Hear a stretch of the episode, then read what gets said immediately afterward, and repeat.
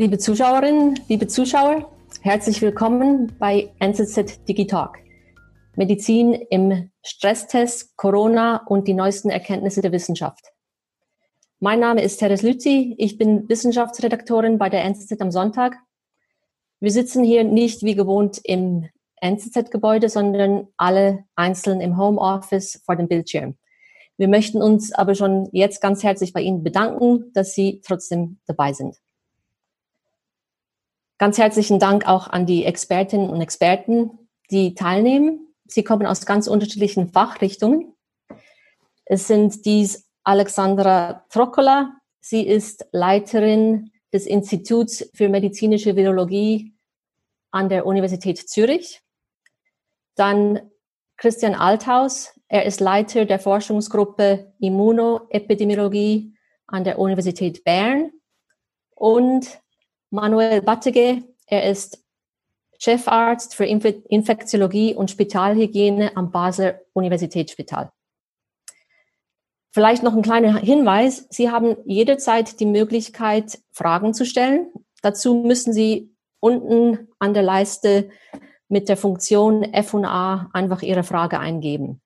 Wir werden dann in den letzten 10 bis 15 Minuten einige Fragen aussuchen und versuchen, diese zu beantworten. Außerdem gibt es dann während des Gespräches zwei kleine Umfragen. Die können Sie auch einfach beantworten, indem Sie äh, Ihre Antwort antippen. So, ich möchte gerne gleich bei Ihnen beginnen, Herr Batege. Sie arbeiten im Spital direkt mit den Patienten. Wie sieht die Situation in Basel aus in Bezug auf Covid-19-Patienten und was unterscheidet eigentlich Patienten, die einen schweren Verlauf haben, von denen, die eine Infektion leicht wegstecken? Gibt es da schon Erkenntnisse? Guten Abend. Zur ersten Frage ist es so, dass äh, die Situation sich entspannt hat. Wir haben weniger Patienten wie zu Maximalzeiten. Im Moment sind es 30 äh, Patienten, wovon sechs auf der Intensivstation betreut werden. Und äh, gesamthaft hat es sich über die letzten eins, zwei Wochen entspannt. Es hat sich auch, auch gesamtschweizerisch entspannt auf den Intensivstationen und bei hospitalisierten Patienten. Es sind aber immer noch knapp 1800 Patienten hospitalisiert und ungefähr 350 auf Intensivstationen betreut. Zur zweiten Frage. Patienten mit Covid können einen ganz milden Verlauf haben, das ist bekannt, 80 Prozent in etwa. Typisch ist ein Reizhusten, dann kann auch Fieber auftreten, Kopfschmerzen, Muskelschmerzen und etwas ganz Spezielles, ein plötzlicher Verlust des Geruchs und Geschmacks sind. Dann gibt es aber auch schwere Verläufe, die wir hier ja sehen und die hospitalisiert sind. Häufig kommt dann eine Lungenentzündung dazu. Die kann sich auch nach Tagen erst ergeben. Und es kann auch andere Organe betreffen, wie vor allem die Niere. Aber es gibt auch Patienten, die zeigen ähm, Hinweise auf Störung des kardiovaskulären Systems, also des Herz-Kreislauf-Systems. Das heißt, wir sehen Patienten mit Herzinfarkte, das ist dadurch bedingt, dass wahrscheinlich das Blut etwas dickflüssiger ist, wie bei anderen Infektionen auch. Und ähm, die schweren Verläufe kennzeichnen sich aber vor allem durch eine Lungenentzündung. Okay. Ähm, ich würde gern jetzt schon die erste Grafik einblenden. Sie zeigt die Sterberate in der Schweiz nach Alter aufgeschlüsselt. Das ist äh, der neueste Stand vom BAG, aber es sind nicht ganz alle Todesfälle dabei. Es sind noch mehr, als die hier aufgezählt sind. Aber man sieht, der Punkt ist, dass die Sterblichkeit mit zunehmendem Alter stark ansteigt. Und meist sterben die Menschen ja nach einem längeren Aufenthalt auf der Intensivstation. Herr Battige, ganz am Anfang der Epidemie in der Schweiz hieß es vom Bundesamt für Gesundheit, dass jeder Zweite, der auf die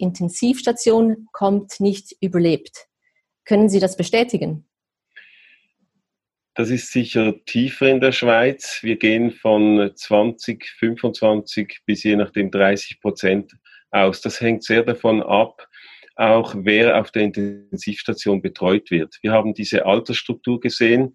Die Gebrechlichkeit spielt auch eine Rolle, eine große Rolle. Das heißt, Alter und Gebrechlichkeit, man spricht von diesen Komorbiditäten, das sind Begleitkrankheiten wie Blutdruck, Diabetes und andere, das spielt eine große Rolle. Es spielt, man hat das in Italien gesehen, dort ist die Sterblichkeit höher auf Intensivstationen, auch deshalb, weil sehr viel hochbetagte Menschen betreut wurden. Und dort, das ist ein Unterschied zu sonst, eine Patientin, Patient zum Beispiel nach einer Herzoperation hat eigentlich ohne Covid die gleiche Chance zu überleben wie ein Patient, der 60, 70-jährig ist. Es ist auch viel kürzer die Aufenthaltsdauer. Bei Covid haben wir nun gesehen, dass Patienten vor allem ab 85, 90 Jahren, dass dort die Wahrscheinlichkeit zu überleben ungefähr 10, 15 Prozent ist, selbst mit Intensivstation und mechanischer Beatmung. Das ist in der Schweiz ähm, auch so. Man hat, aber viele Menschen, gerade die sehr betagt sind, haben sich entschieden, dass sie gar nicht mechanisch beatmet werden möchten. Das ist ein wirklich freiwilliger Entscheid. Und da haben wir gesehen, dass Menschen, die ähm, zwischen 50, 70, aber auch 80, über 80 sind. Wir betreuen alle Menschen aller Altersstufen, dass die gesamthaft eine bessere Überlebenschance haben. Die ist gesamtschweizerisch, wie gesagt, ungefähr bei 25 Prozent auf der Intensivstation. Und wissen Sie, wie, wie sich das vergleicht mit anderen Ländern? Wie gesagt, das hängt ganz stark davon ab. Also die Sterblichkeit auf Intensivstationen in der Schweiz erscheint tief, 25 Prozent. Wenn man aber das wissenschaftlich anschaut und schaut, wer ist denn genau betreut in Italien, in Spanien, in Amerika, aber auch in China, dann gibt es dort durchaus auch Zentren, die genau die gleich tiefe Sterblichkeit haben. Das heißt, wenn man das wirklich korrigiert, das ist der wissenschaftliche Ausdruck für die Altersstruktur, dann sieht man, dass Menschen, die jünger sind, eine deutlich höhere Chance haben. Und eben ein ganz wichtiger Punkt, was wir sehen, aber das ist in Studien noch nicht ganz erhärtet, ist die sogenannte, das ist ein englischer Ausdruck, die Frailty, das ist eben die Gebrechlichkeit, die eben zunimmt nach 80, die spielt eine große Rolle. Wir können also annehmen, wenn jemand topfit war vorher, ähm, 83 zum Beispiel, und er muss dann mechanisch beatmet werden, hat er eine andere Aussicht zu überleben wie jemand, der schon sehr gebrechlich ist. Ich denke, das ist wichtig auch als Information für ältere und betagte Menschen, dass sie wissen, wie ist die Wahrscheinlichkeit, um zu entscheiden selber, wie ist, was möchte ich selber, wie möchte ich betreut werden. Und was ist Ihr Eindruck hier in der Schweiz? Kommen die Patienten rechtzeitig ins Spital oder kommen einige zu spät? Also was sehen Sie? Das ist ein ganz essentieller Punkt ähm, und da setzen wir gesamtschweizerisch alles dran, dass wir eben genau diese Schwelle, wo jemand einen schweren Verlauf zeigt, nicht verpassen. Ich habe mich da auch mit den Intensivmedizinern unterhalten. Ich bin selber kein Intensivmediziner, aber eine notfallmäßige Intubation, also wenn man jemand mechanisch beatmen muss, das ist schon eine schlechtere Ausgangslage. Und die Intensivmediziner sagen eigentlich alle, es ist wirklich wichtig, dass Leute genug früh ins Spital kommen. Eben nicht alle, wir nicht die mit den milden Verläufen, aber diese Schnittstelle, jemand hat zum Beispiel schon zehn Tage Fieber, vielleicht auch Durchfall zusätzlich, fühlt sich nicht gut, dass er dann wirklich ins Spital kommt. Schon alleine die, die ähm, Sauerstoffgabe ohne mechanische Beatmung ist wichtig. Und dann geben wir ja doch auch Therapien, wo wir schauen, ob sie wirksam sind oder nicht. Weil das ist nicht ganz einfach. Ähm, in der Schweiz ruft man ja, wenn man betroffen ist, beim BAG Corona Hotline an. Und dort heißt es immer, äh, wie alt sind Sie? Und haben Sie Vorerkrankungen, dann bleiben Sie einfach zu Hause.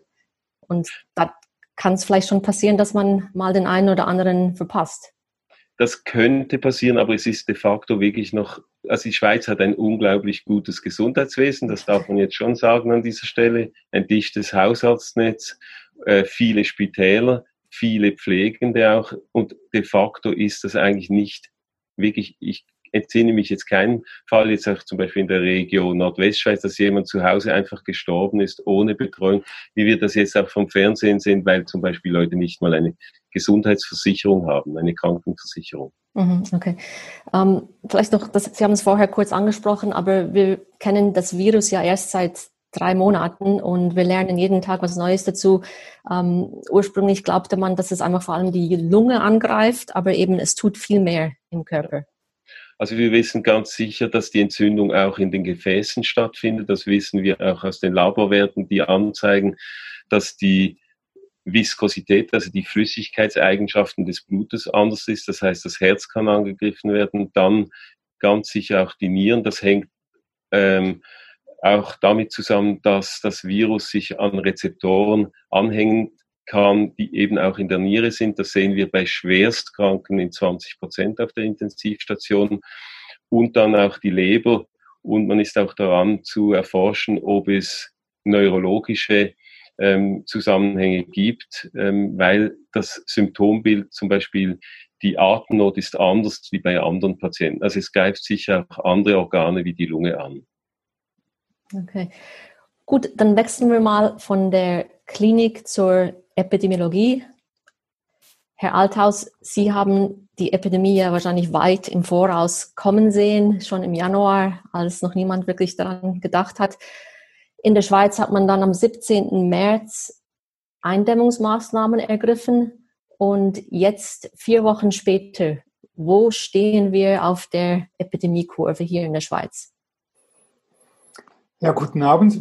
Ich glaube, man kann sagen, wir sind in einer recht guten Situation im Moment. Also jetzt sind wir wirklich so einen Monat äh, in diesem äh, Lockdown, den wir haben. Und mittlerweile kann man wirklich mit großer Sicherheit sagen, dass die Zahlen zurückgehen. Man muss etwas aufpassen, wenn man die täglich bestätigten Fallzahlen der diagnostizierten Fälle und, und, Todesfälle vergleicht. Aber es gibt dann auch statistische Methoden, um die Gesamtheit dieser Daten zu interpretieren. Und wie das Manuel Badke äh, schon gesagt hat, sieht man auch langsam den Rückgang in den Spitälern und den Intensivstationen. Ähm, das würde man erwarten, wenn die Maßnahmen wirklich wirken. Also es zeigt sich, dass jetzt dieser Lockdown wirklich eine starke Wirkung hat.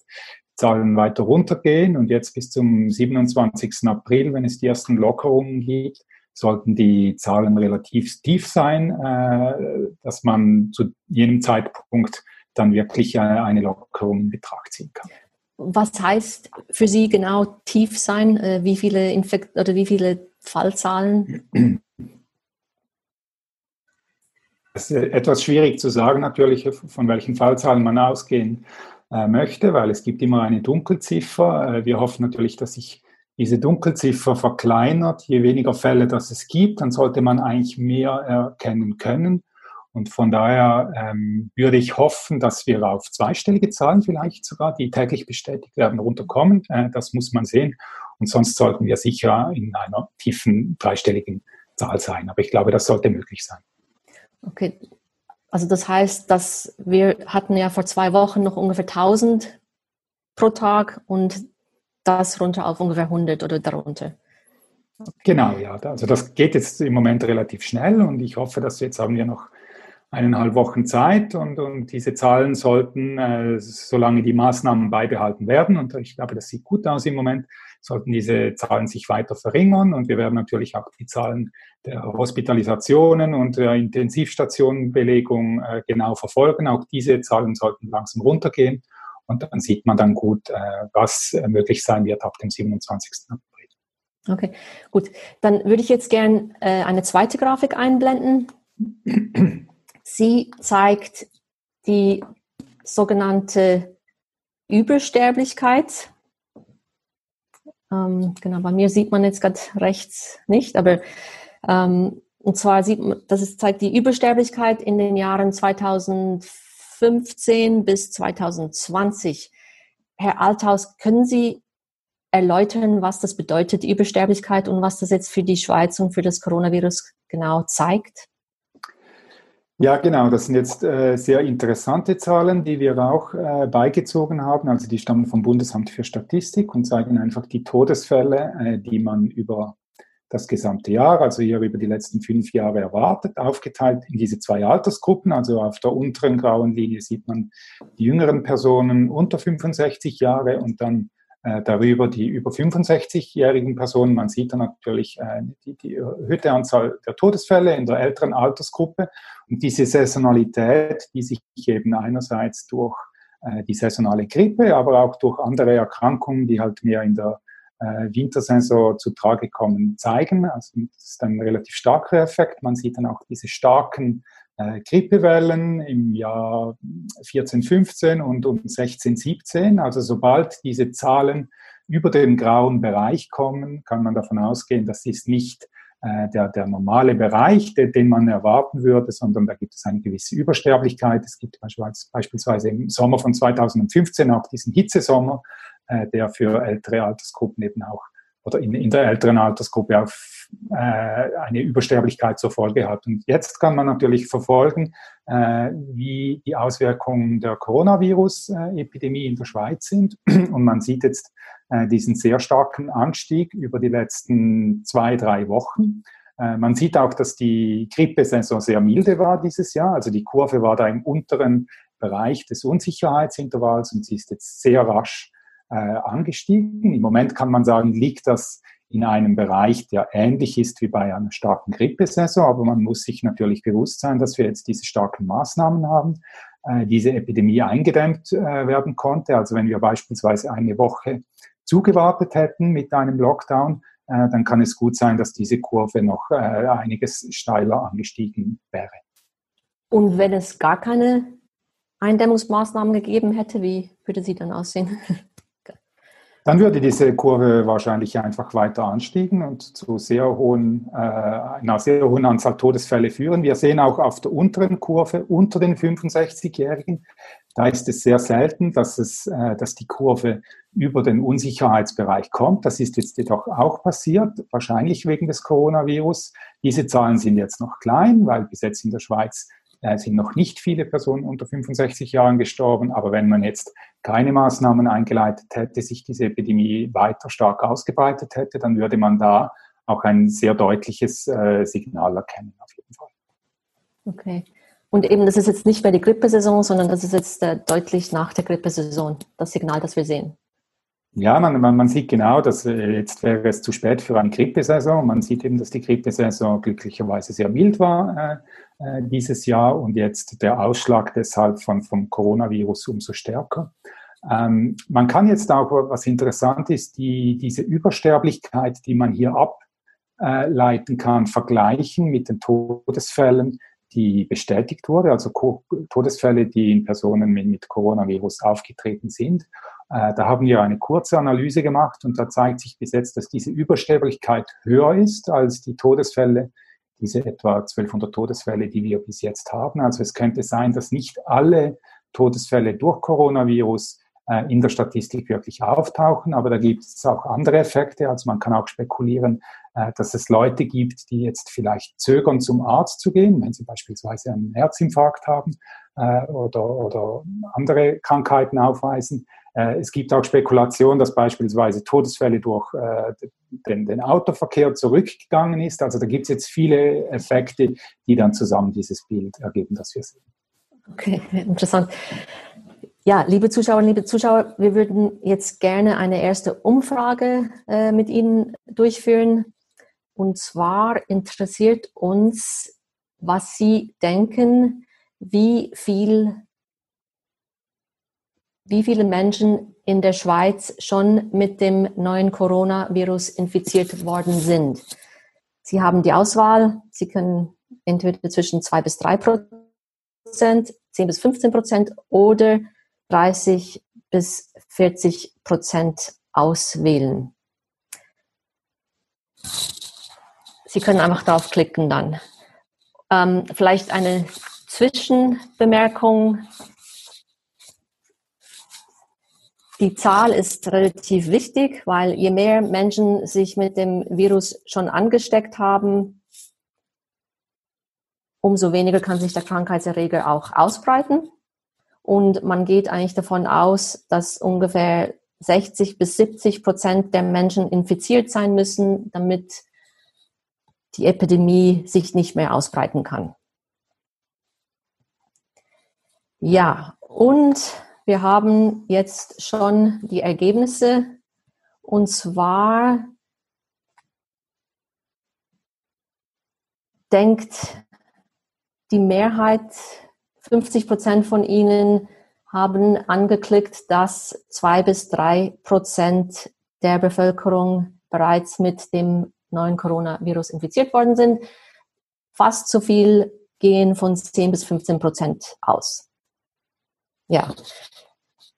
Jetzt möchte ich diese Frage gern an Herrn Althaus noch weitergeben, was die Wissenschaft genau weiß darüber, wie viele Menschen in der Schweiz infiziert sind. Gut. Ähm, also da, da, gibt es natürlich noch Unsicherheit, weil es ist nicht ganz einfach zu bestimmen, aber ähm, es gibt, man kann Rückschlüsse ziehen aufgrund von mathematischen und statistischen Modellen auf, auf diese Dunkelziffer.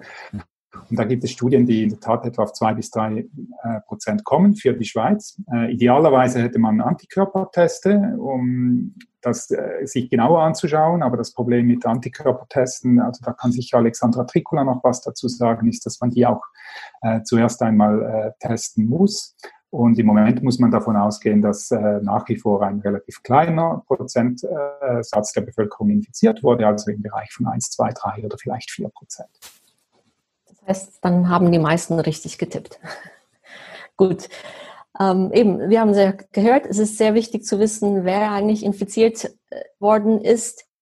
Denn diese Infizierten sind ja vielleicht immun und es gibt ja diese Idee des Immunitätspasses, dass die Menschen, die bereits infiziert worden sind, dann wieder in die Gesellschaft hinausgehen könnten. Frau Truckler, was halten Sie von der Idee eines Immunitätspasses?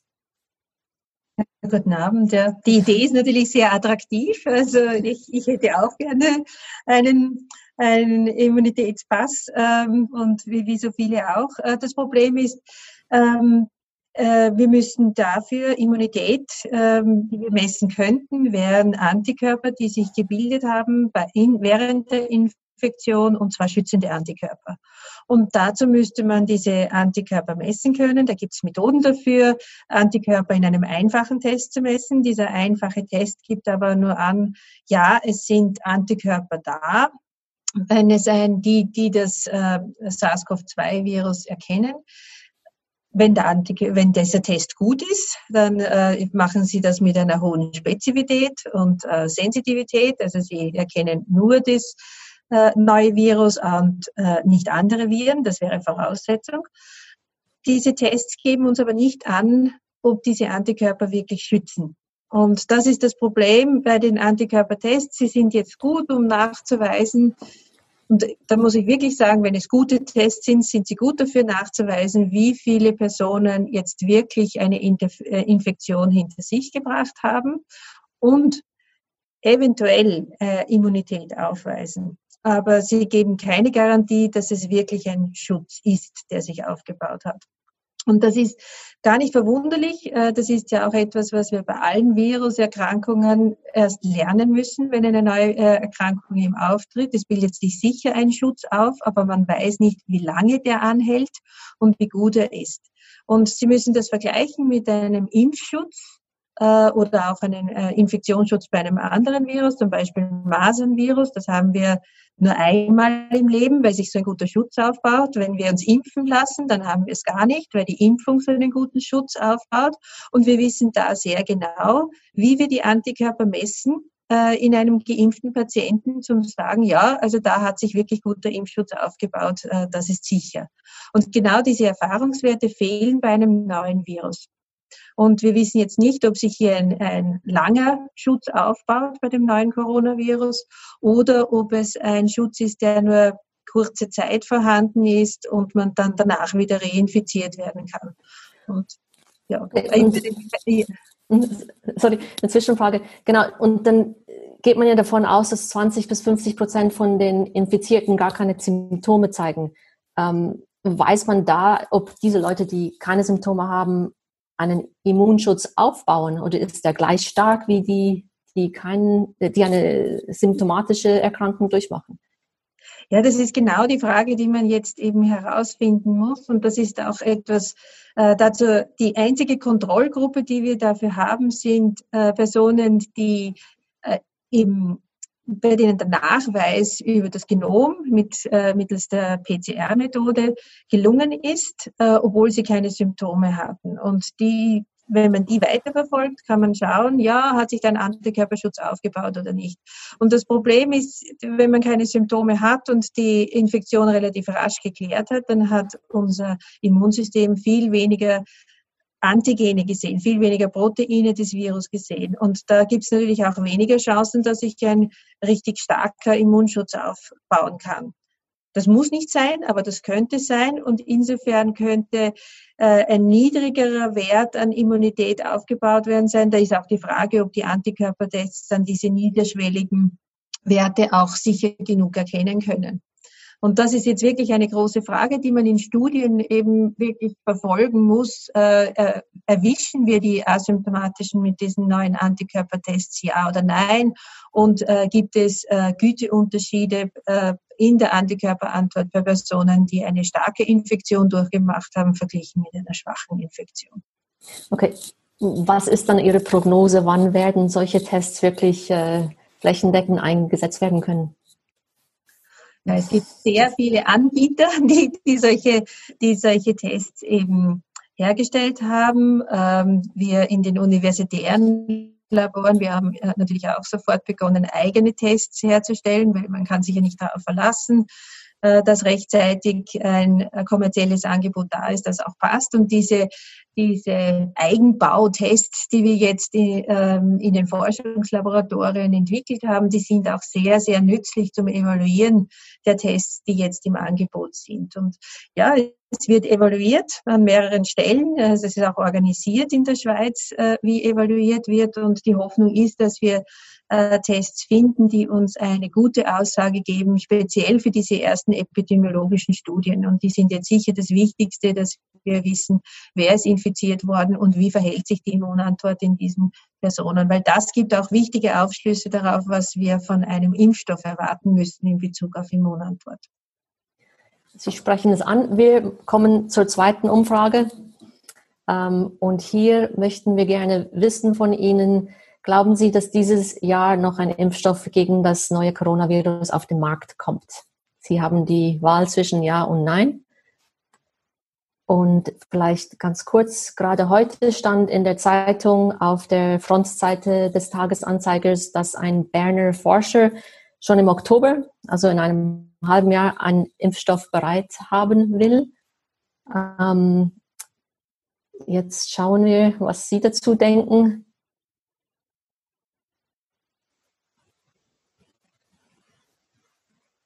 Also, die Leute sind pessimistisch. 75 Prozent glauben nicht daran, 25 Prozent glauben daran. Frau Trockler, was sagen Sie?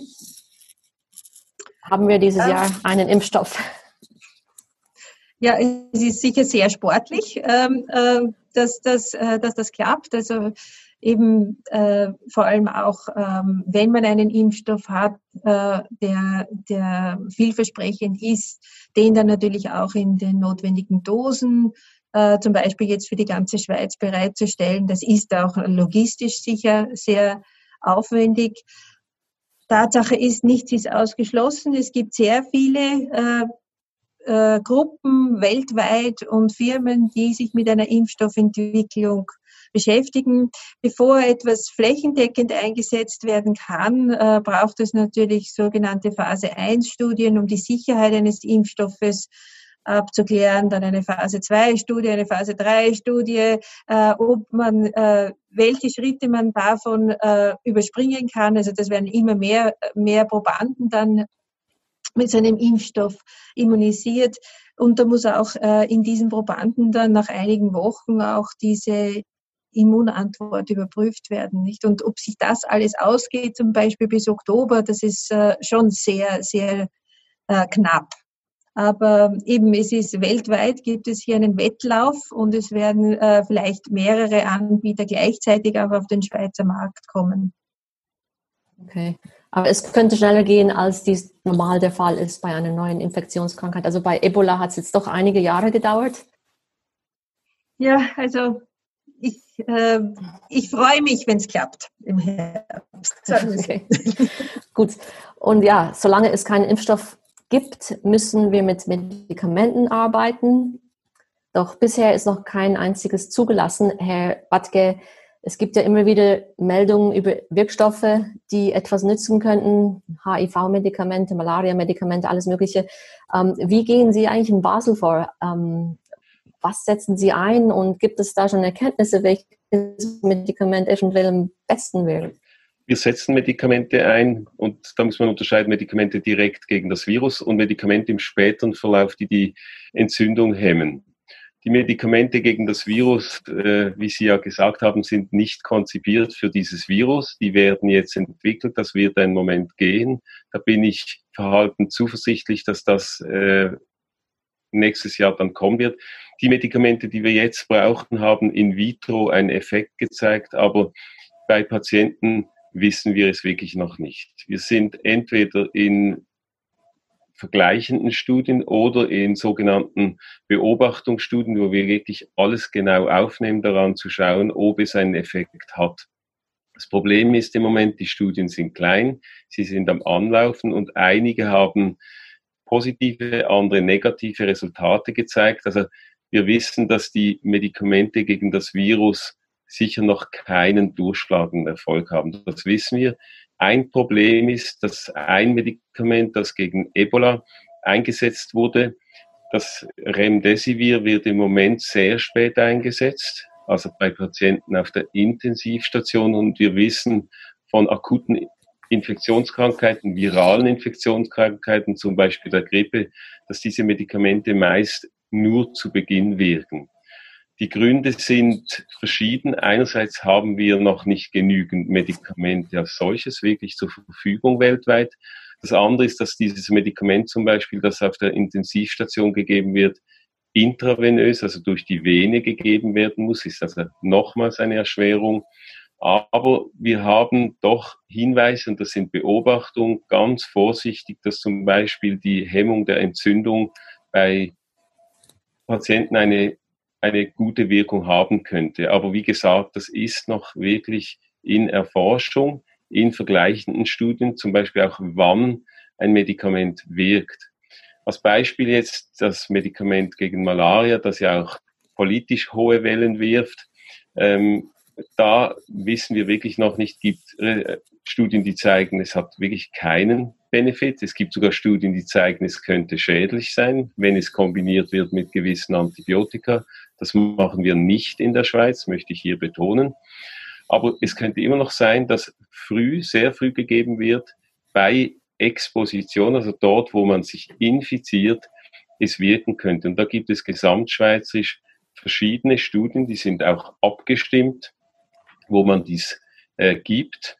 Dann gibt es Studien, die von der WHO initiiert sind. Daneben über zehn Zentren in der Schweiz teil. Das ist auch wirklich gut abgestimmt miteinander, wo man dann verschiedene Therapien miteinander vergleicht. Was ganz, ganz wichtig ist, ich glaube, es ist falsch zu sagen, man kann nichts machen. Das sieht man ja auch an der, und man spricht immer von sogenannter unterstützender Therapie, aber das ist natürlich entscheidend. Bei einer akuten Viruserkrankung kann man viele Leute retten, indem man eben den Kreislauf unterstützt, die Beatmung unterstützt an verschiedenen Zeitpunkten. Und da sieht man, wie wichtig auch die Intensivtherapie ist. Also das ist ganz wichtig, dass man hier nicht einfach sagt, die Therapien wirken nicht, sondern die gesamten unterstützenden Therapien sind ganz entscheidend. Und wir sind, ich sage, verhalten zuversichtlich, dass eine der vielen Therapien, die wir jetzt versuchen, dass die wirkt. Es gibt dann nochmals eine Art Therapie, ist die dritte. Also wir haben entzündungshemmende Therapien, wir haben Mittel gegen das Virus und wir haben, und das lehnt an die Abwehr an, wir geben Plasma in Studien, und zwar gesamtschweizerisch gibt es jetzt verschiedene Zentren und das ist unglaublich, wie schnell das in verschiedenen Zentren aufgebaut wurde. Und da gibt es, und das muss man auch sehen, ganz kleine Fallserien, insgesamt keine 30 Patienten, die eigentlich in Zeitschriften, in medizinischen Zeitschriften wissenschaftlich beschrieben wurden. Und da sind wir gesamtschweizerisch. Wir hatten gerade heute eine koordinierte Telefonkonferenz unter verschiedenen Schweizer und Schweizer Zentren, dass man diese Therapien auch geben kann. Das heißt, wir nehmen Plasma, also ein Blutbestandteil, das flüssige, der flüssige Teil des Blutes von Spendern, die die Covid-19-Infektion, respektive die die Krankheit hatten. Wir messen dann auch die Antikörper. Wir können das schon spezialisiert. Und wir haben häufig eben noch nicht eine qualitative Aussage, so wie wir das wünschen würden. Das wurde soeben von Alexander Türkola sehr gut beschrieben. Da ist das halt noch nicht ganz genau. Und dann geben wir das äh, Patientinnen und Patienten. Und da auch wiederum, wir müssen den Zeitpunkt suchen. Das heißt, weder zu spät noch zu früh geben. Wir können es ja nicht allen geben, die eine milde Infektion haben, aber wir sollten es geben, bevor Patientinnen und Patienten auf der Intensivstation sind. Also das sind auch jetzt Studien, die im Gang sind. Und gleich wie beim Impfstoff ist weltweit eine extrem aktive Forschung und ein ganz offener Austausch. Das ist ganz wichtig, dass auch äh, Sie als Zuschauer das wissen. Da wird nichts geheim gehalten, da wird zusammengearbeitet, die Daten werden aufs Netz gestellt, die Protokolle werden veröffentlicht sehr früh, da wird wirklich geteilt, sodass möglichst der Nutzen irgendwo dann übertragen werden kann auf andere Zentren und für andere Patienten ähm, gut wirksam wäre. Äh, schön, wenn das dann auch nach Covid äh, beibehalten wird. ähm, eine ganz kleine Frage. Ähm, werden eigentlich Patienten, die die Infektion durchstanden haben, werden die nachverfolgt? Also zum Beispiel, wenn jemand jetzt die Krankheit hatte, wird er danach befragt, wie es ihm geht oder wird das festgehalten? Es kommt auf die Schwere drauf an. Bei milden Verläufen ist das nicht der Fall. Das ist häufig dann beim Hausarzt, aber da gibt es auch Protokolle, wann er sich melden sollte. Aber bei schweren Verläufen, das haben wir jetzt gerade besprochen, dass man eigentlich nach einem und drei Monaten, sechs Monaten wirklich auch schauen sollte, wie ist, ja, wie ist der Gesundheitszustand, wie geht es ihnen und ein Teil der Patienten muss sich natürlich auch länger erholen wegen Komplikationen. Also das ist bei, gerade bei Patientinnen und Patienten auf der Intensivstation gibt es auch längerfristige Komplikationen und da ist, die da ist auch eine Rehabilitation ähm, wichtig. Okay. Ähm, gut, äh, wir sind zeitlich äh, schon recht fortgeschritten und ähm, kommen leider bald ans Ende, bevor wir dann noch einige Fragen beantworten. Ich möchte aber am Schluss noch ein wenig in die Zukunft blicken und ähm, unsere Gäste noch ganz kurz eine Frage stellen jeweils und zwar Herr Althaus ähm, aus aktuellem Anlass. Der Bundesrat hat ja soeben bekannt gegeben, wie wir aus dem Lockdown jetzt herauskommen. Es ist eine stufenweise Rückkehr in die Normalität. Ähm, was halten Sie von den Maßnahmen? Ist das ein sinnvoller Weg? Ja, ich glaube, es ist ein sinnvoller Weg. Also es gibt da nicht die, die goldene Lösung. Da müssen sie alle Länder sich jetzt für einen Weg entscheiden und die können sich teilweise etwas unterscheiden, aber die gehen in die wirklich tiefer runterkommen und deshalb äh, halte ich es auch für sinnvoll, dass diese Maßnahmen jetzt um eine Woche, also noch die nächste Woche verlängert wurden. Äh, und jetzt gibt es ein, äh, eine sequentielle Lockerung der Maßnahmen. Also es wurden jetzt drei Phasen äh, vorgestellt vom Bundesrat. Ähm, zu Beginn am 27. April mit äh, Coiffeursalons beispielsweise, aber auch Zahnärzten und, und Physiotherapie. Also das sind ähm, Geschäfte oder Dinge, ähm, die teilweise auch eine wichtige Relevanz haben, wo es aber auch so ist, dass man die Kontakte zurückverfolgen könnte, falls es zu einer Ansteckung kommt. Also deshalb ist man da äh, geht man schon ein bisschen weiter und, und erlaubt diese Dinge. Dann zwei Wochen später sollten äh, die Schulen und, und Geschäfte in einen gewissen Rahmen kommen und dann gibt es eine dritte Phase für den Juni. Ich denke, das ist noch etwas offen. Das könnte sich dann auch noch ändern, weil man natürlich den Verlauf äh, der Epidemie äh, über diese Wochen anschauen muss. Es wurde auch betont, äh, dass es sehr wichtig ist, ein gutes Monitoring-System aufzubauen äh, für diese Zeit, weil das wird dann wirklich sehr wichtig werden. Wir, wir hoffen, dass die Zahlen tief bleiben und dass wir einfach, falls es zu einem Anstieg kommt, das so schnell wie möglich erkennen.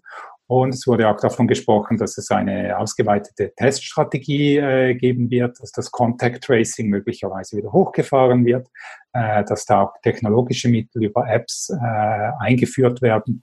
Äh, und das alles zusammen halte ich sicher für einen richtigen Weg im Moment. Gut, danke. Dann ähm, Herr Battege gleich nochmal eine Frage und zwar ähm, geht es nochmal um die Patienten und mit, um die Patienten mit den ganz schweren Verläufen. Ähm, man hat jetzt erste Erfahrungen gesammelt. Ähm, Sie sagen eben, dass ganz viele von diesen auch in der Schweiz wirklich überleben. Was haben diese Patienten zu erwarten? Also kann man von einer vollen Genesung ausgehen? Also sagen wir mal jemand, der, der eine wirklich schwere Infektion durchgemacht hat mit Niere und so weiter, wird der in einigen Wochen wieder gesund sein? Also es ist so eigentlich ähnlich wie bei anderen schweren Infektionskrankheiten, das unterschätzen die Leute. Selbst bei jungen Patienten eine übliche Lungenentzündung, dass sie ganz fit erst nach drei bis sechs Monaten sind. Das geht viel länger, als die Leute denken. Und leider ist es so bei Patienten, äh, die ähm, auf der Intensivstation waren, da hat ein Teil Komplikationen. Eben die Niere ist äh, bei 15 bis 20 Prozent hat auch eine Entzündung. Das dürfte sicher Wochen bis Monate dauern, bis sich das erholt. Da wissen wir noch nicht, ob es ganz sich erholt bei allen. Das andere, da spricht man von Critical Illness, also einer kritischen Krankheit, wo auch die Muskelmasse abnimmt, die Nerven äh, geschädigt werden. Und einige dieser Patienten müssen sich dann wirklich länger erholen. Und beim Teil der Patientinnen und Patienten auf der Intensivstation dürften auch Langzeit Folgen sichtbar sein. Aber es gibt viele, die sich erholen. Aber ähm, ich denke, bei allen Patienten, die hospitalisiert sind, also im Spital waren, ist es doch eine ernste, sehr ernste Krankheit gewesen. Und dort dauert es sicher Wochen und Monate, selbst wenn es nicht ganz so schwer war. Selbst wenn jemand nicht auf der Intensivstation war, dauert es sicher Wochen und bis ganz fit wenige Monate. Okay, vielen Dank.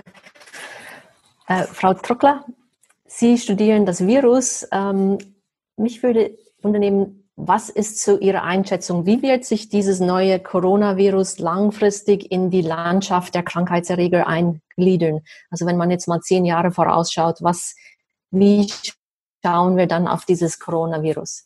Ja, also die, meine Hoffnung ist, dass es sich unter die unter die anderen Coronaviren einreiht, die wir schon kennen, die immer wiederkehrende milde Erkältungskrankheiten hervorrufen. Also dass wir dieses Virus ganz wieder loskriegen, wie es damals bei SARS der Fall war, das ist äh, sehr sehr schwer vorstellbar, dass das äh, gelingen könnte, auch mit den besten äh, Möglichkeiten, die ein Impfstoff bietet. Also zum Beispiel Masern könnten wir ausrotten, wenn wir konsequent impfen würden.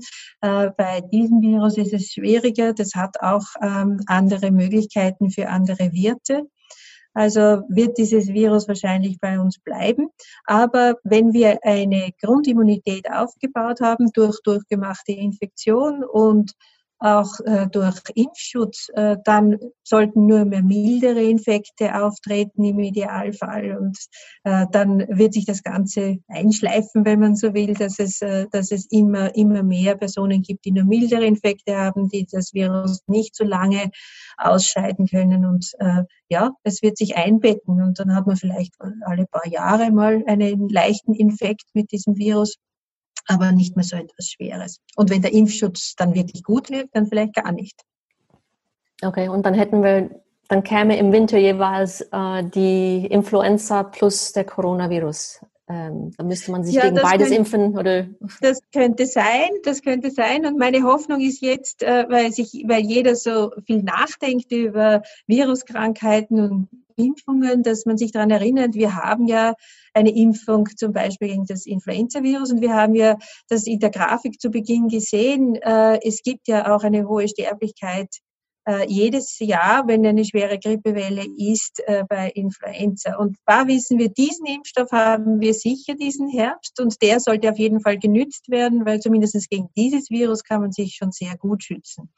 Äh, wenn dann noch das, äh, die zweite Impfstoff gegen das Coronavirus da ist, umso besser. Aber den Impfstoff für Influenza sollten wir jetzt auf jeden Fall nutzen. Okay, vielen Dank.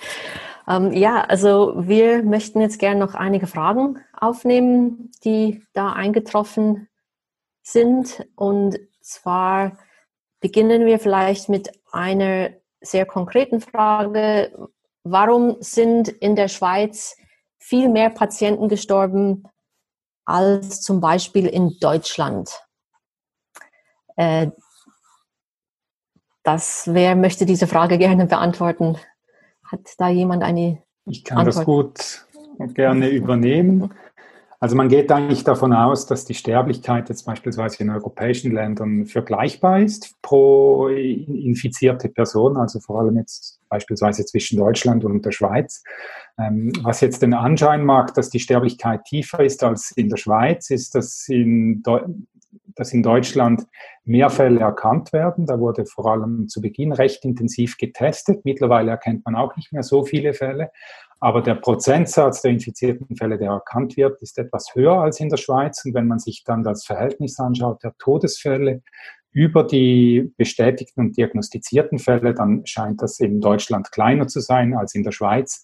Aber die Sterblichkeit pro infizierte Person ist wahrscheinlich dieselbe. Okay. Und es hängt wahrscheinlich auch noch davon ab, welche Altersgruppe es irgendwie trifft. Auf jeden Fall. Also ich würde sagen, in beiden Ländern hat sich das Virus äh, so ausgebreitet, dass alle Altersgruppen betroffen sind. In der Schweiz war es zu Beginn so, dass in den ersten zwei, drei Wochen vor allem jüngere Altersgruppen betroffen wurden, die, die auch aus Italien kamen, auch beispielsweise unter Studenten in, in Zürich. Ähm, aber mittlerweile ist das Virus äh, in allen Altersgruppen angekommen und von daher ist die Sterblichkeit betrifft wirklich die Gesamtsterblichkeit über alle Altersgruppen hinweg. Okay, gut. Äh, dann haben wir eine weitere Frage. Warum liegen Covid-Patienten in der Intensivstation auf dem Bauch, wenn sie beatmet werden? Ja, das habe ich speziell natürlich auch meinen Kollegen gefragt und äh, er hat es sehr, sehr gut erklärt. Ja, der Punkt ist, dass man weiß, dass sich ähm, Flüssigkeit ansammelt wenn man liegt auf der Intensivstation. Man hat dann gesehen, dass die Oxygenierung, also die Sauerstoffsättigung des Blutes besser ist, wenn man die Patienten umlagert. Und es ist so, das beste Schema ist offensichtlich, dass man 16 Stunden auf dem Bauch liegt und 8 Stunden auf dem Rücken. Also das heißt nicht nur auf dem Bauch, das ist noch wichtig, weil sonst gibt es wieder diese Flüssigkeitsansammlung. Das heißt, die Lunge soll ähm, quasi entlastet werden. Und man hat tatsächlich hier bessere Resultate. Ähm, an dieser Stelle ist noch ein wichtiges Wort. Das ist sehr, sehr aufwendig, den Patienten zu drehen. Braucht es circa vier Personen, weil der sogenannte Tubus, also der Schlauch der Beatmung, darf natürlich nicht rausfallen. Und das ist eine größere Sache, die auch wirklich ähm, viel, viel Wissen braucht, viel Koordination. Okay, gut. Ähm, dann gleich noch eine medizinische Frage. Ähm, äh, ich habe mit Blutdruckmedikamente normale Werte. Bin ich trotzdem ein Risikopatient? Das weiß man nicht. Ich, hier sind wirklich ganz viele Studien am Laufen, wieso Patientinnen und Patienten mit hohem Blutdruck ein erhöhtes Risiko haben. Ähm, hängt es mit dem Blutdruck zusammen, hängt es mit anderen Kofaktoren zusammen. Und hier ist eine unglaublich starke Forschung, auch welche Medikamente einen Einfluss haben könnten. Im Moment ist es so, dass die Gesellschaft für Kardiologie, auch äh, Gesellschaften für hohen Blutdruck nicht empfehlen, die Medikamente zu ändern. Wir haben hier noch keinen Hinweis, das ist ganz wichtig. Aber da ist sehr, sehr intensive Forschung da und auch die Gesellschaften sind dran und hier kommen sicher dann auch hin, ähm, Rat, äh, Empfehlungen an Patienten und Patienten, sobald man etwas weiß. Okay, danke. Ähm, dann eine weitere Frage. Warum wird die Anwendung von Smartphone-Apps zum Contact Tracing in der Schweiz nicht diskutiert und nicht angewendet. Solche Apps sind doch bereits als wirksam erkannt worden, zum Beispiel in Südkorea. Da kann ich vielleicht etwas dazu sagen. Also diese Frage wird diskutiert, auch beim Bundesamt für Gesundheit. Es gibt da verschiedene Initiativen. Einerseits eine interessante Initiative, in der die, ETH Zürich und die EPFL Lausanne involviert ist. Das ist ein europäisches Projekt. Da geht es darum, dass die, die Kontakte über Bluetooth, also Close Proximity Sensors, äh, erkannt werden und keine Geopositionsdaten, äh, was einfacher ist eben äh, bezüglich Datenschutz. Und es gibt jetzt auch ein, eine Kollaboration zwischen Apple und Google, die auch sehr vielversprechend ist. Und es ist gut möglich, dass innerhalb der nächsten Wochen eine Variante dieser vorgeschlagenen Apps oder Technologien auch in der Schweiz eingeführt wird bereits in den nächsten paar Wochen. Also das kann so schnell gehen. Ja, sagen wir mal innerhalb eines Monats, aber die, die Ideen und die Technologie ist eigentlich da. Das muss vielleicht noch etwas getestet werden, äh, aber dann die, den Einbau in die Apps sollte dann eigentlich relativ schnell gehen. Gut, gut vielen Dank. Ähm, dann, äh, wieso starben bei der spanischen Grippe vor über 100 Jahren vorwiegend junge Patienten und bei Covid ist es umgekehrt? Kann da jemand etwas sagen? Ja, also äh, da gibt es verschiedenste, äh, verschiedenste Möglichkeiten, warum es zu einer Altersverschiebung eben kommen kann. Ähm, bei, ähm, wenn man die Situation hat, dass vor allem ältere Personen sterben und äh, wenn man sich jetzt nur auf die Immunantwort konzentriert, ähm, ältere, das ältere Immunsystem hat es schwerer, eine Immunantwort aufzubauen. Also wir altern, unser gesamter Körper altert und auch unser Immunsystem altert. Und wir können uns daher viel schlechter auf neue Erreger einstellen und eine Schutzkraft aufbauen, wenn wir älter werden. Und jüngere Personen, die können das äh, viel besser, viel schneller. Aber auch das kann äh, zum Beispiel gefährlich sein, äh, wenn die Immunantwort überbordend ist. Dann kann es zu einer sogenannten Immunpathogenese kommen. Dann können die Antikörper zum Beispiel zu viel sein oder zytotoxische T-Zellen äh, oder eben auch zytotoxische Mechanismen hervorrufen. Also das heißt, es wird nicht nur die infizierte Zelle zum Beispiel geschädigt äh, oder das Virus selbst, sondern auch Gewebe drumherum. Und dann äh, kann die Immunantwort zum Beispiel auch so stark mobilisiert werden. Also wir haben ja nicht nur Antikörper, sondern auch ähm, Zytokine, die äh, in der Immunantwort helfen. Also das ist ja ein ganzes Netzwerk von löslichen Faktoren und auch zellulären Faktoren, die in unserer Immunantwort zusammenspielen. Und diese, es kann dann zu einem sogenannten Zytokinsturm kommen, der dann auch extrem belastend ist äh, für, den, für den Körper und natürlich auch ähm, Krankheitssymptome verstärken kann und hervorrufen kann. Also da, es kann auch zu viel des Guten geben. Und äh, das, ist, äh, das ist eine Möglichkeit, ja. Ja, vielen Dank. Ähm, dann eine weitere Frage. Wie erklären Sie sich, dass das BAG und heute auch erneute Bundesrat immer noch das Tragen von Atemschutzmasken, besonders FFP2 und FFP3-Masken für Nicht-Infizierte als sinnlos und überflüssig betrachtet, obwohl doch eine Schutzwirkung dieser Masken gegen nicht gegen infiziert werden unbestreitbar ist. Ja, da kann ich gut antworten. Vielleicht ähm, für alle, das ist ein, ein schwieriges Gebiet, aber das zuerst, es gibt chirurgische Masken. Ich habe hier eine da, wenn ich sie in die Kamera halten kann. Das ist diese Maske. Das ist eine und, normale Hygienemaske. Ja, aber sie ist hervorragend und die benutzen wir, alle im Spital. Wenn wir aber wissen, dass wir exponiert sind, dann ziehen wir bei der Betreuung FFP2-Masken an, das sind die ohne Ventil die einen noch höheren Schutz gebieten. Aber im Spital, wenn wir nicht wissen, ob Patienten ähm, Covid haben oder jetzt auch, wenn wir ähm, im Spital herumlaufen, brauchen wir die chirurgischen Masken und die schützen sehr gut. Wir haben hier am Universitätsspital, aber auch in anderen Spitälern praktisch keine Übertragung. Also es ist wichtig, dass die FFP2 und 3 Masken, die ähm, noch eine höhere Wirkung haben, dann gebraucht werden, zum Beispiel beim Intubieren, also beim Beginn der mechanischen Beatmung, wenn man ähm, hier wirklich ähm, den Schlauch hinunterlegt, weil dort können auch Aerosole entstehen. Dort ist es sinnvoll, die FFP2 und 3 Masken einzusetzen und dann,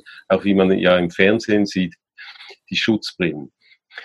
Jetzt, ich habe den Bundesrat heute so verstanden, er hat ja gesagt, es wird ein differenziertes Maskenkonzept erstellt werden und ist da. Das heißt, man muss überlegen, wo wie was sind, ist man in, in einem Innenraum und wo der Nutzen wirklich fraglich ist, ist im, im Außenraum. Aber ich denke auch hier, und das hat der Bundesrat heute auch gesagt, wird man ein Maskenkonzept genaues erstellen. Aber, und das ist wichtig für die Bevölkerung, ähm, und wie wir sehen ja auch, ich glaube selber also wirklich dran, und da gibt's gute Tests, brauchen wir die sogenannten chirurgischen gleich Hygienemasken, die von hoher Qualität sind. Und das kann durchaus sinnvoll sein, zum Beispiel in einem Spitalsetting oder äh, in doch halt engeren Räumen, dass man dort Masken anhat. Und das wird begleitet werden. Ich denke, der Bundesrat hat das ja auch aufgenommen im Rahmen der schrittweisen Lockerung, dass man da überlegt, ob zum Beispiel im, im, im Verkehr, also wenn man den Bus braucht, etc., ob man dort zum Beispiel die Maske anhat. Aber dort braucht es wirklich keine FFP2 und 3 Masken. Okay. Und dann hängt es wahrscheinlich auch noch davon ab, ob es genügend Masken gibt.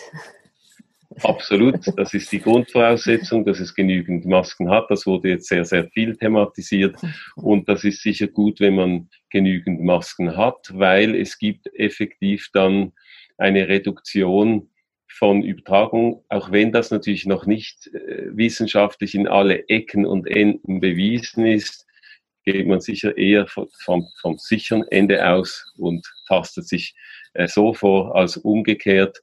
Aber wie gesagt, mir ist, ist es doch ein Anliegen zu sagen, die FFP2 und 3 Masken sind selbst in Spitälern, und da haben wir jetzt schon Daten, nicht nötig an allen Ecken und Enden. Okay, vielen Dank. Ähm, ich habe jetzt gerade noch eine Frage an Frau Trockler. Trockler ist mir gerade eingefallen. Äh, weiß man eigentlich etwas über die äh, Virenlast und was das für eine Bedeutung hat für die Infektion? Also jemand, der wenig Viren abbekommt, ähm, entwickelt der vielleicht eine asymptomatische Krankheit oder was weiß man da? Ja, also das ist eine gute Frage. Ähm, wie viel Virus äh, initial aufgenommen wird, kann natürlich ausschlaggebend sein, wie schnell sich das Virus im Körper verbreitet. Und wenn sie sich schneller verbreiten kann, das Virus, dann hat die Immunantwort weniger Zeit, äh, sich aufzubauen. Und es kann äh, die Dosis, äh, die man abbekommt, ausschlaggebend sein. Es kann vielleicht aber auch äh, der Weg, wie wir das Virus eben aufnehmen, ausschlaggebend sein. Also wird, wird es durch die Atemwege aufgenommen, wird es eher über die Schleimhäute aufgenommen. Also der erste Ort der Replikation, der kann durchaus äh, auch eine Auswirkung haben, aber das weiß man eben ähm, nicht. Also das sind, das sind Sachen, die man, äh, die man überlegt, äh, die aber sehr schwer nachvollziehbar sind, weil man weiß ja nicht, wie sich äh, äh, Person X und Person Y jetzt äh, mit dem Virus angesteckt haben. Also manchmal weiß man es äh, äh, durch Kontakt also zum Beispiel in der Familie kann man nachvollziehen, äh, von welcher Person das Virus kommt, aber, aber den eigentlichen Übertragungsweg, ob es jetzt eine Kontaktinfektion oder eine, eine Tröpfcheninfektion war, durch, äh, wo das über die Atemwege aufgenommen worden ist, also das, das kann man retrospektiv halt nicht feststellen. Okay. Ähm, jetzt noch eine ganz kurze Frage und zwar, wenn jemand eine äh, Krebserkrankung hat, wie hoch ist das Risiko bei einem Spitalaufenthalt ohne Maske während einer Chemotherapie für drei Stunden? Muss man sich da Sorgen machen? Ich, also ich verstehe es in diese Richtung. Darf jemand? Also ich, ja. da kann ich vielleicht antworten, das ist äh, eine ganz wichtige Frage. Ähm, wir sind wirklich in den schweizerischen Spitälern sehr gut aufgestellt, diese Sicherheit zu gewährleisten. Das ist mir ein Anliegen, wirklich zu sagen. zum einen schauen wir, dass Patientinnen nicht am gleichen Ort betreut werden, die Covid und nicht Covid haben. Und dann ähm, haben praktisch alle Spitäler wirklich ein, ein Konzept mit den Masken.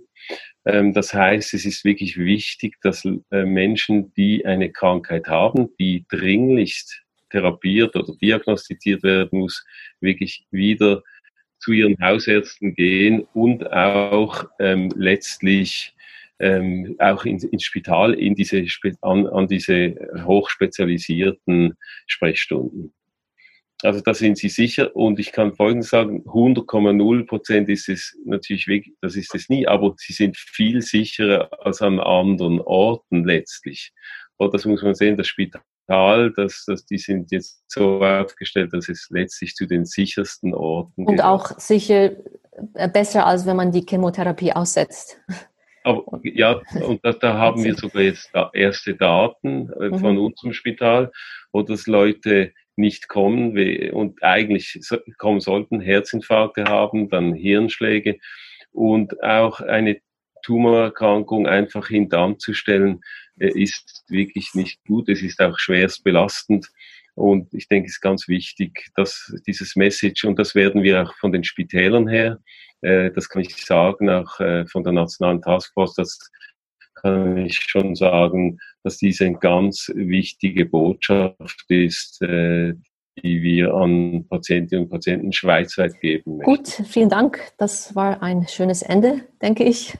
Ähm, ganz herzlichen Dank an die Expertinnen und Experten. Ganz herzlichen Dank auch an Sie, liebe Zuschauerinnen und Zuschauer, dass Sie teilgenommen haben. Ich möchte Sie noch darauf aufmerksam machen, dass das nächste Digitalk, der nächste Digitalk am 30. April stattfindet. Äh, und es wird ein Gespräch sein mit einem Auslandskorrespondenten. Einen ganz schönen Abend und bis bald.